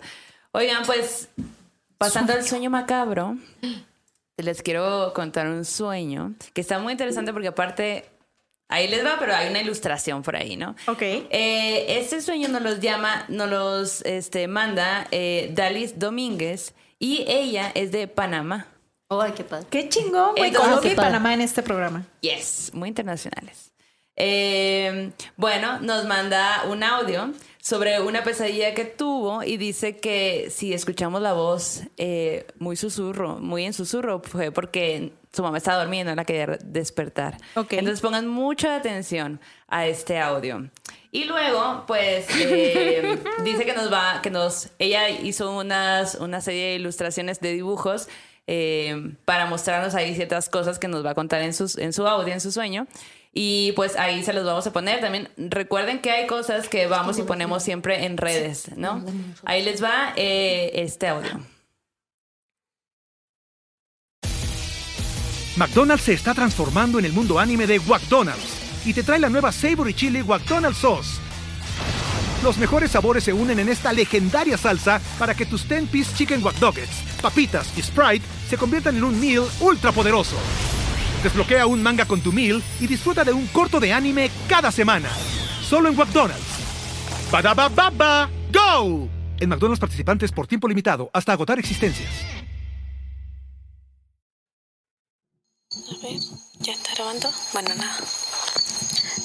Eh, hola, chicas de Morra Malditas. Bueno, quería contar mi sueño macabro que trata de que vi a una mujer tipo mujer araña, pero no tipo un tipo mujer, sino como un espectro, como la de la historia de la mujer de la quijada.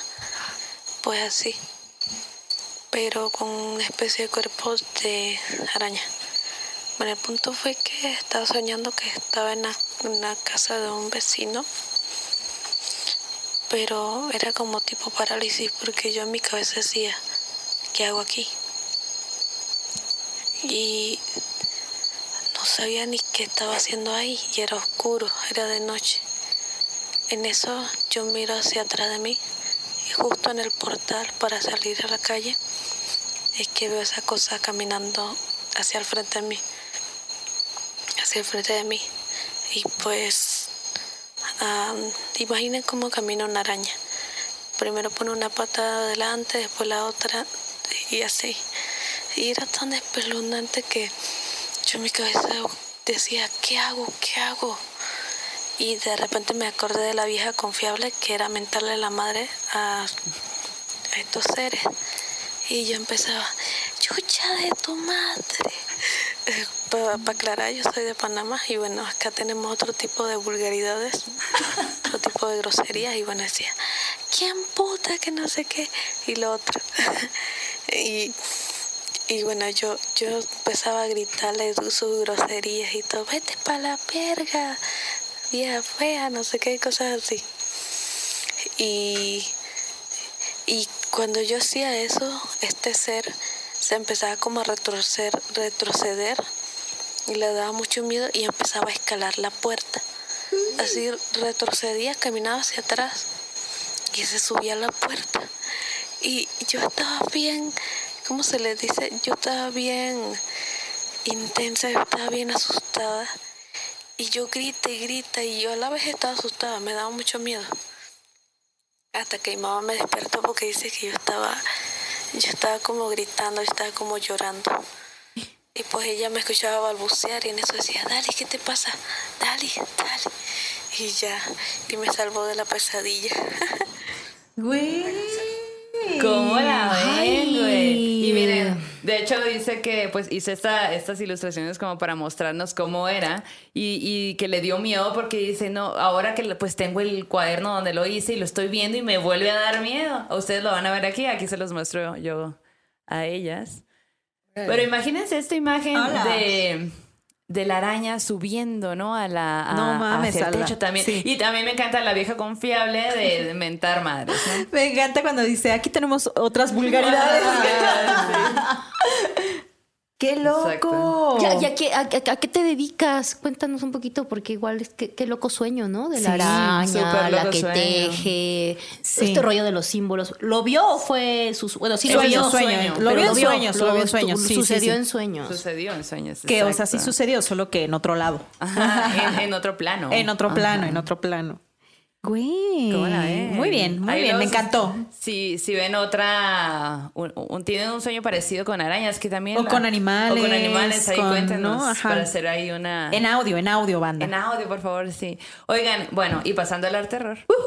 Eh, este art terror les quiero hablar de la primer mujer, bueno, la mujer del siglo XVIII, capaz de establecerse como escritora, profesional e independiente. Una de las primeras mujeres feministas que se llama Mary, Mary Wollstonecraft. Entonces, ahí nomás. Órale. Ella nació el 27 de abril de 1759, güey. 1759. Hace cuatro siglos. No más. no más. Casual. Ella, eh, bueno, fue una escritora y una filósofa inglesa. Y eh, pues ella hizo varias cosas, varios libros, eh, entre ellos hizo, bueno, novelas, cuentos, ensayos, eh, tratados, hizo un relato de viajes y un libro de literatura infantil. Y uno de los, del el libro más conocido que ella hizo se llama Vindicación de los Derechos de la Mujer. Y esto sucedió en 1792, oigan. O sea, ahí nomás de que hace un chingo y pues bueno, seguimos peleando la misma causa. Mejorando, ¿no? Por ellas también. Mejorando, Sí, claro. Gracias a ellas, más sí, bien. gracias Y en ese libro, ella argumenta que las mujeres no son por naturaleza inferiores a los hombres, sino que parecen serlo porque no reciben la misma educación. Mm. Y que los hombres y las mujeres deberíamos de ser tratados como seres eh, racionales de igual forma. Y pues ella en su libro eh, habla mucho sobre, sobre esto, ¿no? Sobre, eh, sobre eh, la educación, que la- las mujeres también que teníamos que tener una educación, porque ella vivía en un, en un pues en un mundo, pues que 1700, en el que sus hermanos sí iban a la escuela, aunque a ellos no les interesaba tanto, y ella no podía, pues, ¿no? Entonces como que ella peleaba también esto. Pero estamos hablando de un momento en el que las mujeres no teníamos mucho pues mucha cabida, pues, o sea, nos dejaban como ahí a un lado. Y ella iba, y, o sea, como que hablaba de cosas que no se estaban hablando. Ella iba en contra del matrimonio, por ejemplo, en los 1700. O sea, le hizo caso a su ser despierto, ¿no? Le hizo caso a su poder, o sea, fue más a su visión, a lo que ella... pienso en ese momento culero en el que tus papás, y digo, no, estábamos hablando de 1700, pero todos tenemos historias similares con nuestros ancestros y ancestras, de que los papás decían, ah, los niños iban a la escuela, las mujeres no. Hay que privilegiar que la educación de ellos porque ellas se van a casar. Sí, ajá, ajá. Claro, que estamos hablando de un sistema que emergía en ese tiempo duro, occidentalizado y patriarcal, ¿no? Que era muy diferente en las comunidades y en las civilizaciones antiguas aquí en, la Ciudad de México, en el país, ¿eh? con las comunidades, este, pero Pues ella, ella, eh, con este libro, ella puso las bases del, del, feminismo liberal que ahora conocemos, ¿no?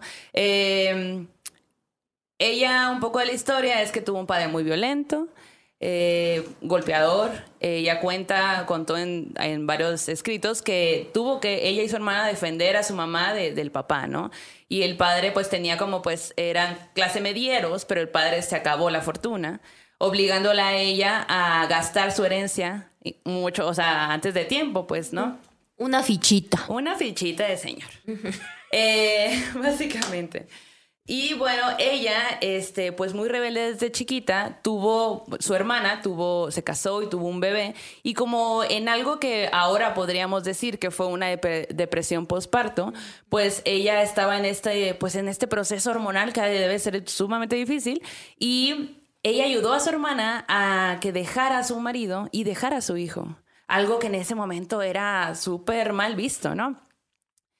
Entonces, como que de esta forma ella desafiaba siempre desde muy chiquita a la sociedad, estaba haciéndolo, ¿no? Desde muy, muy niña. Y pues eh, después empieza a escribir eh, este, este tipo de, de, de, pues bueno, de, literatura, ¿no? Donde quería defender otras cosas. Y de hecho, en ese momento había, estaba la Revolución Francesa. Mm. Entonces, eh, ella, eh, ah, bueno, había varias, perdón, creo que lo de la Revolución Francesa, ah, sí, sí, sí. Eh, eh, Burke había escrito, había hecho un escrito donde hablaba sobre que las mujeres había que dejarlas a un lado, como que no hay que ponerles tanta atención, pues no, hay que que ellas hagan otras cosas. Y cuando este personaje saca este escrito, pues ella sale y dice, no, güey, ¿cómo que nos, o sea, ¿cómo vienes a decir esto? Pues, ¿no? Y ella hace este libro que se vuelve muy, muy emblemático y pues lo hace súper famoso. Y no sé si se acuerdan cuando hablé de Fuseli, que es el, el creador de esta obra de, de The Nightmare, La Pesadilla, ¿no? Que en algún arte rol lo hemos sacado. Ellos dos tuvieron ahí un que ver y hay cartas, ¿no? Que se escribían. Y ella le propone en aquel tiempo, eh, porque él estaba casado, ¿no? Le propone de, güey, ¿qué tal que yo me voy allá y vivimos una, vida juntos los tres, tú con tu esposa, conmigo y no sé qué, ¿no? Ahí, ahí como que tirándole la mano al, hay que hacer poliamorosos, ¿cómo la ves? En los 1700. Y obviamente escandalizado él y la esposa, pues le dijeron que no, ¿no?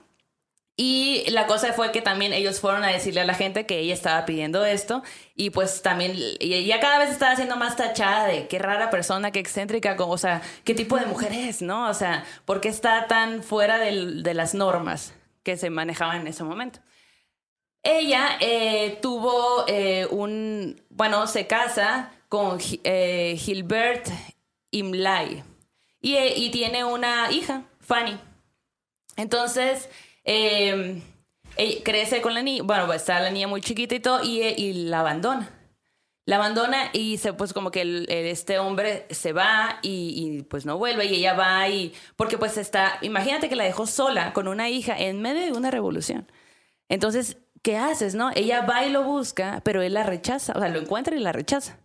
Y entonces ahí ya todavía está como de que ya, o sea, soy sumamente radical y tengo una hija y, ¿qué hago ahora, no? O sea, ¿qué hago sola, no? Y aparte desafiando que soy escritora, nadie más es, no hay otra mujer escritora. Entonces, eh, en, ese, en ese inter, pues también in- un intento de suicidio, pues por la soledad y todo eso que sentía e- ella en ese momento. Y eh, en algún punto, güey, conoce a William Goodwin, que este personaje es el predecesor de la- del anarquismo. Entonces imagínate que esas dos personalidades se juntan y empiezan a tener una vida increíble, tienen una hija. eh, en 1797 ella dio a luz a su segunda hija que se llama Mary, que, que tienen que seguir el próximo arte terror porque les voy a dar el seguimiento de la hija, que también hizo una bomba para, para este tiempo ahora. Eh, y la cosa es que en ese parto la placenta se rompió, se, infectó, hubo ahí pues eh, en 1700, o sea, imagínate. Eh, y fallece. Ella fallece en el 10 de septiembre de 1797. Y eh, hay una carta que escribe su esposo a un amigo suyo donde le cuenta que pues su esposa había muerto, ¿no?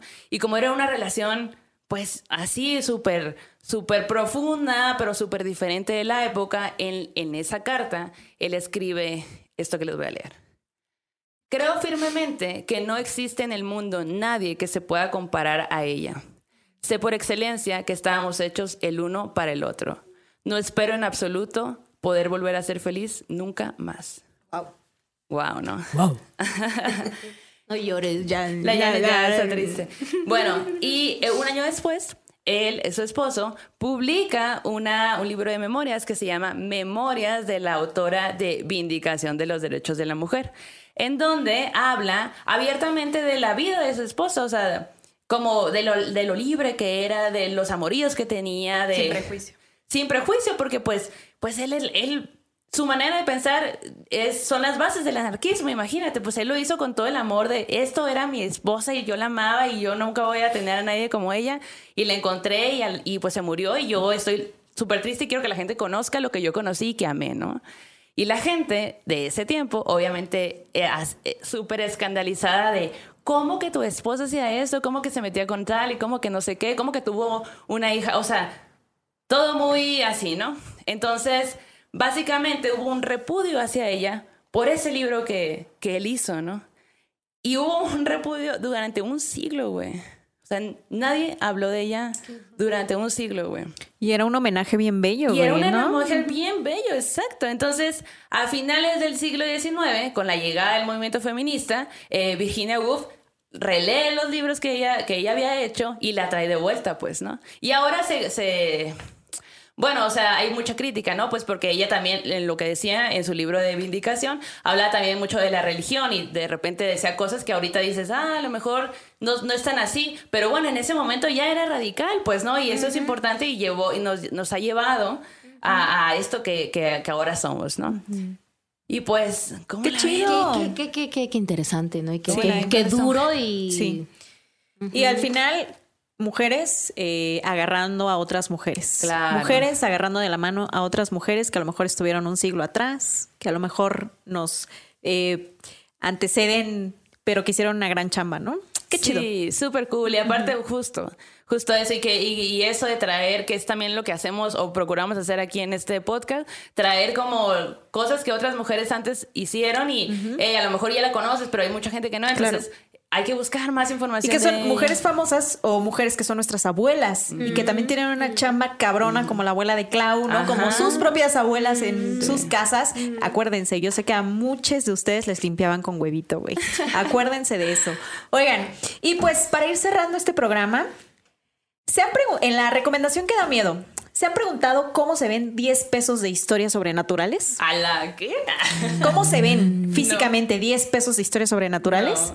No.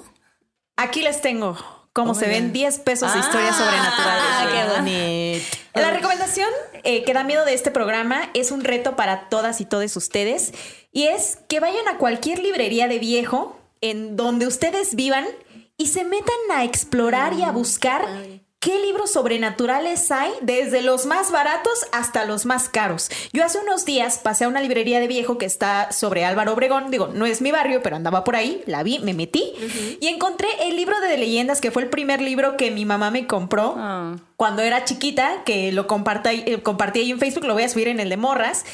Pero también encontré este libro de Luis González Obregón, que es uno de los principales cronistas de México. En, 18 en 1865 nació este compa y él empezó a recopilar las leyendas de la Ciudad de México. En algún otro programa ya compartí uno de sus libros que compré en Gandhi, pero este es una segunda edición. Está viejísimo, güey, y me costó 10 pesitos, güey. Este libro se llama eh, para Historias. ajá, Historias y leyendas de las calles de México. Ajá, entonces vienen historias como la de La Llorona, un aparecido, el de la casa, la de la Casa de los Azulejos, la de Don Juan Manuel, que es famosísima aquí en la Ciudad de México. Así que este es un reto para que todos y todas ustedes vayan a sus librerías de viejo y que nos compartan a través de Instagram qué encuentran, qué libros sobrenaturales encuentran, los más viejitos, los más raros, los más baratos, llévenselo a casa, échenle una leída y compártanos sus historias, porque creo que es una actividad interesante, ¿no? Sí. Ver qué nos encontramos en las librerías de viejo. Yo ahora tengo esa obsesión, me encanta ir a explorar y la neta es que no siempre tengo toda la lana. Hay unos de 500 varos, vi un día, güey, uno de 500 varos de sea. leyendas de Yucatán, güey, y pues me puse a leerlo así. Rápido, ¿no? Ajá, como, tómale foto, toma. No, no es, Oye, no es y aparte no qué hice. bonitas las ilustraciones. Güey, trae ilustraciones. Como grabado, ¿no? Como grabados. Entonces creo que es una actividad bonita que lo hagamos este fin de semana y de aquí para siempre y que hagamos esta dinámica de qué nos encontramos en las librerías de viejo. Yo cool. me encontré este librito. Si ustedes lo tienen o lo encuentran, también compártanlo, porque creo que sería una joya tenerlo en casa. 10 Sí. pesitos de historia. Así se ven Ujú. 10 pesitos de historias. Qué padre. Pues gran programa, la verdad. Antes de irnos, eh, síganos en nuestras redes sociales, por favor, eh, como Morras Malitas en Facebook, Twitter, eh, TikTok, Instagram. Sí. Eh, denle like a este, a este capítulo, a, suscríbanse al canal, campanita para que les avise cada vez que, que estamos Sí. haciendo algo. Y bueno, a mí me encuentran como eh, Maldo Maldita. A mí como Janice Mérida con doble A. ¿Tú estás como? Yo no soy tan maldita, pero ya lo voy a hacer. Este, un poco más. Claudia Y Santiago. Es, a- arroba, ¿no? Ajá. Sí, ajá. Arroba Claudia perfecto. Santiago. Bueno, les ponemos aquí en la pantalla. Es de Instagram. Y también te vamos a taguear ahí en Sí, nuestras sí, sí, redes Sí, sociales. Sí, sí, sí, sí. Y recuerden taguearnos siempre ahí en, en, en cositas que estamos bien contentos cuando nos taguean de que cuando nos ven o cuando se ponen el gorrito o las recomendaciones que dan, ¿no? Sí. Y pues, Oye, nada más, hoy es el cumpleaños de Melissa, ah, sí. que nos compró un gorro maldito. Se lo entregamos la semana pasada. Ay, felicidades, Felicidades. Melissa. Melissa, y además. Unas mañanitas negras para ti. Exacto. Mira, dice. Ah, bueno, Melissa, además vende chocolates, güey. Y nos regaló chocolates que están súper hermosos. Amazing. Vamos a subir historias con sus chocolatitos que nos trajo, que nos regaló. Hermosos y sabrosos. Y, y luego nos manda un mensajito y dice, viscosos y sabrosos. ¿no? Ah. Este, se me olvidó escribirte ayer el nombre de mi santa jefecita porque dice que su mamá es apasionada del podcast, güey. Su mamá, güey. Entonces se llama señora Meli. Se llama señora Meli. Señora- Doña señora. Y yo, guau. Un abrazo, doña señora Meli. Abrazo, Un señora un Beli. abrazo. Gracias Feliz por cumpleaños, escucharnos. güey. Feliz cumpleaños. Gracias por escucharnos. Gracias a toda nuestra comunidad que nos acompaña. Gracias, Clau, por Gracias estar a aquí. ustedes por seguir recopilando este, estas historias y esta energía desde lo más oscuro, de nuestras profund- desde lo más oscuro de nuestras profundidades. No, muchas gracias por la invitación. Bienvenida. Va, va, va a tener que ver una parte 2. Sí. Sí, una parte dos. Parte 2. Pues cerramos el círculo para que se, se vayan las energías malas que pudieron haber entrado. Eh, vayan con su dios, diosa, ser, ente de preferencia, ese que la ha terminado. Así que nos podemos ir en paz. A Yo me voy volando a través de los sueños. Ahí nos vemos, chicas. Bye. ¿Estás listo para convertir tus mejores ideas en un negocio en línea exitoso? Te presentamos Shopify. Tal vez no lo sabías, pero nuestro podcast More Than Mamis es un negocio y lo empezamos por supuesto para desahogarnos y hablar sobre la maternidad, no para convertirnos en expertas de ventas y del e-commerce. Así que sí, necesitábamos ayuda para vender nuestro merch y poner en marcha nuestra tienda. ¿Y cómo suena con Shopify? Llegó otra venta. Shopify es la plataforma de comercio que está revolucionando millones de negocios en todo el mundo. Ya seas un emprendedor desde tu casa o desde donde sea, Shopify es la única herramienta que necesitas para iniciar, administrar y hacer crecer tu negocio sin dificultades. Con Shopify puedo gestionar pedidos, envíos y pagos desde cualquier lugar, brindándote toda la información y estadísticas de tus ventas al detalle. Regístrate para un periodo de prueba con tan solo un dólar al mes en shopify.com barra sonoro, todo en minúsculas. Ve a shopify.com barra sonoro para llevar tu negocio al siguiente nivel. Shopify.com barra sonoro. Lucky Land Casino asking people what's the weirdest place you've gotten lucky? Lucky? In line at the deli, I guess? Aha, in my dentist's office. More than once, actually. Do I have to say? Yes, you do. In the car before my kids' PTA meeting. Really? Yes. Excuse me, what's the weirdest place you've gotten lucky? I never win and tell. Well, there you have it. You can get lucky anywhere playing at LuckyLandSlots.com. Play for free right now. Are you feeling lucky? No purchase necessary. Void where prohibited by law. 18 plus. Terms and conditions apply. See website for details. ¿No te encantaría tener 100 dólares extra en tu bolsillo? Haz que un experto bilingüe de TurboTax declare tus impuestos para el 31 de marzo y obtén 100 dólares de vuelta al instante. Porque no importa cuáles hayan sido tus logros del año pasado, TurboTax hace que cuenten. Obtén 100 dólares de vuelta y tus impuestos con 100% de precisión. Solo con Intuit TurboTax. Debes declarar para el 31 de marzo. Crédito solo aplicable al costo de la presentación federal con TurboTax Full Service. Oferta sujeta a cambios o cancelación en cualquier momento.